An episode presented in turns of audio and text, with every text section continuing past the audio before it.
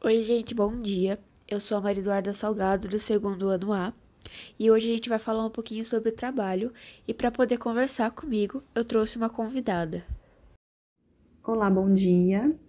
Eu me chamo Isabela Miyajima, sou formada em Direito, sou servidora pública estadual do Tribunal de Justiça do Estado de São Paulo.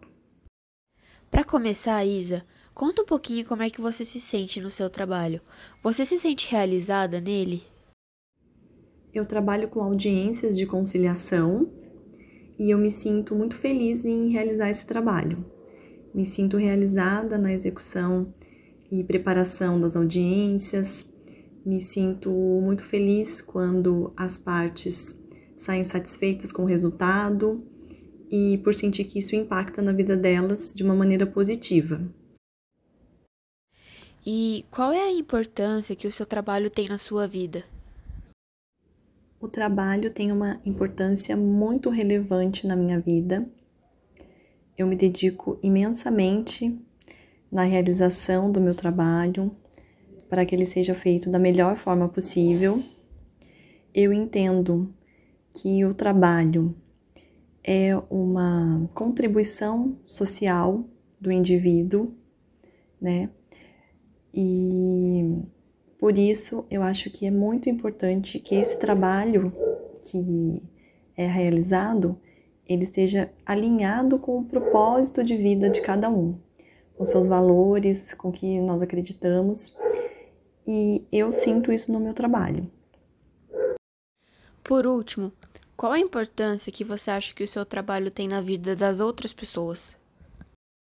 Bom, como eu trabalho com audiências de conciliação, trabalho com processos, eu entendo que é uma grande importância, que há uma grande importância da realização desse trabalho na vida das pessoas.